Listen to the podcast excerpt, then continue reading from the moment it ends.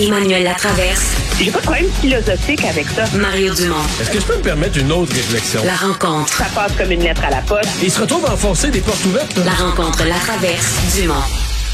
Bonjour Emmanuel. Bonjour. Rencontre des ministres euh, de la Santé à Vancouver. Euh, le ministre fédéral et le gouvernement fédéral, euh, selon toi, ont l'impression d'avoir vraiment le, le, gros bout du bâton dans cette négociation-là?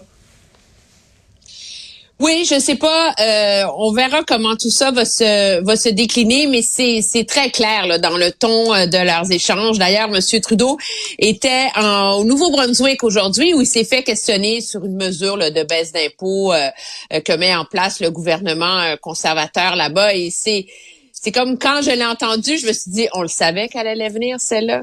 Il dit, c'est la preuve que le problème fondamental dans le réseau de la santé, c'est pas qu'il manque d'argent parce que des gouvernements, il y a assez d'argent dans les provinces pour que les gouvernements puissent donner des baisses d'impôts plus largement qu'aux personnes les plus vulnérables. Alors, on s'était tous fait la réflexion pendant la campagne électorale quand il y avait la valse des promesses de baisse d'impôts que cette ligne allait atterrir dans le débat. Eh bien, euh, c'est fait. C'était pratique pour M. Trudeau de le dire dans une province où c'est un adversaire politique conservateur qui est à la tête de la province, mais je pense que le signal était volontairement euh, envoyé à l'ensemble des premiers ministres provinciaux. Euh, et le problème auquel je crois les provinces sont confrontées dans ce débat actuel, c'est que euh, dans la pandémie, oui, ça a montré que le système est au bord de l'implosion, mais il y a aussi, on l'a ici au Québec, hein, tout un débat autour du fait que mettre de l'argent sur un système brisé, ça fonctionne pas, ça prend des réformes en profondeur. Et ça, c'est un discours qui est très largement repris par les grandes, grandes, grandes associations médicales canadiennes. Je pense à l'Association médicale canadienne, la Fédération canadienne des infirmières, tous les gros lobbies canadiens là, qui ont pas de place dans le débat public ici. Mais ce sont des lobbies qui finalement appuient la position du gouvernement euh, Trudeau à l'effet que ça prend des conditions euh, dans le financement de la santé. Et c'est des lobbies qui ont une grande influence sur le débat public. Moi, je te dirais que au terme de cette rencontre de deux jours, d'après le ton des commentaires que j'ai entendus des ministres des autres provinces, là, le Front commun est pas fort fort. Ben, c'est ça. Le gros bout du bâton d'Ottawa, c'est toujours que les provinces se tiennent pas. Les provinces partent euh, sur un front uni, mais c'est tellement facile d'acheter deux, trois petites provinces. Là, tu promets que tu vas leur payer quelques affaires, une petite subvention de plus, puis tout ça. Puis finalement, euh, les provinces finissent toutes désunies. Puis c'est là que le fédéral a le gros bout du bâton. Hein, quand, les provinces sont toutes éparpillées. Et ça, le gouvernement de M. Trudeau a été assez habile à le faire. Là. Jamais, jamais laissé un, ah! front, un sérieux front commun des provinces se monter. Euh, non, parce que puis on le voit, la rencontre n'était pas finie aujourd'hui, qu'il y a un communiqué qui est sorti et on dénonce le fait qu'il y a eu aucune avancée parce qu'il n'y a pas eu d'argent mis sur la table. Puis M. Trudeau s'est pas engagé à une, à une réunion avec ses homologues provinciaux. Ça peut sembler vrai dans le dans le monde, mais la façon dont ce gouvernement-là, depuis qu'il est au pouvoir, mène ces négociations-là, il y a, y a personne d'élus qui s'attendaient à ce qu'il y ait un chèque au terme de l'exercice aujourd'hui. Le principe, c'est que tu négocies les principes de l'entente avec le ministre de la Santé. Après ça, il y a un exercice pour voir combien ça vaut. Puis après ça, tu négocies l'argent avec la ministre des Finances. Puis c'est ce qu'avait réussi à faire M. Trudeau. Euh, et en vérité, le premier à avoir réussi à casser le Front commun des provinces, c'est M. Trudeau.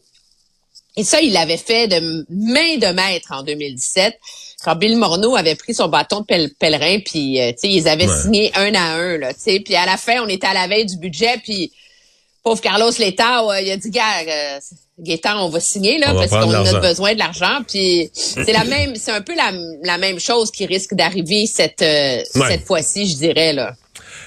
Emmanuel. Euh, c'est aussi le, le fait. Ouais, vas-y. Non, vas-y. Tu veux me parler de Disney? Ben, je parlais de Madame Freeland euh, qui. Euh, ah, euh, ben non, mais c'est qu'on. Je pense qu'elle a voulu utiliser une image du quotidien de tout le monde. Là, que dans les maisons, on est abonné à toutes sortes d'affaires. Puis là, face à l'inflation, il faut faire peut-être des choix personnels. Exemple, se désabonner d'une affaire qu'on regarde pas si souvent, puis qu'on paye sans, sans savoir trop c'est quoi la facture. Est-ce que ça a bien passé cette ligne de communication? Ich. Yes. Comme fail, fail, fail. Faut dire, Madame, euh, Madame Fillion était dans une entrevue à Global en fin de semaine, puis c'est ça, elle explique, vous savez, parce que la question était sur les 9 milliards, où elle allait trouver les 9 milliards d'économies dans les budgets. Elle dit, écoutez, on passe au, au, au peigne fin, puis des grosses, un 9 milliards, ça se trouve avec plein de petites économies. C'est là qu'elle dit, par exemple, j'ai dit à mes enfants, vous savez, vous êtes plus vieux maintenant. Que vous avez vraiment besoin de qu'on soit abonné à Disney Plus. Elle dit il faut que toutes les familles au Canada réduisent leurs dépenses, puis nous ben c'est ça, on a annulé notre abonnement à Disney Plus, tu sais. Mais c'est parce que c'est tellement déconnecté, tu sais. Premièrement, il y a combien de familles au Canada qui ont les moyens de se payer Disney Plus, puis Euh, tu peux pas, tu peux pas, ouais, mais tu peux pas prêcher tes efforts de rationaliser tes dépenses quand tu habites dans une des plus dans un des plus beaux quartiers du pays, que tu as trois maisons puis que tu ministre des Finances là. C'est comme toi puis moi Mario, on va pas aller se plaindre à, la télé du prix de l'inflation là.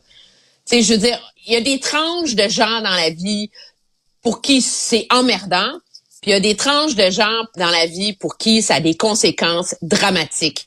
Et ça a comme été cette histoire de Disney Plus là, je pense je pense pas que c'était malveillant de sa part, puis je pense pas que c'était condescendant mais comme les conservateurs sont ultra habiles à les dépeindre comme des élites déconnectées, ben, cette histoire de Disney Plus, ça a comme été repris pour montrer qu'elle Ben- est déconnectée de la réalité des gens. Puis l'enjeu de l'inflation, c'est pas de te payer Disney Plus. L'enjeu de l'inflation, c'est d'être capable de faire ton épicerie, tu sais, pour bien Ouais, ouais. les familles Non, mais- canadiennes. Mais tu sais que le pire, là, et on a- on a plus de temps, mais le pire, c'est que c'est probablement vrai qu'elle s'est désabonnée de Disney Plus puis qu'elle a discuté avec ses enfants. Puis Je gagerais que son histoire, c'est vrai. Je suis sûre, c'est vrai.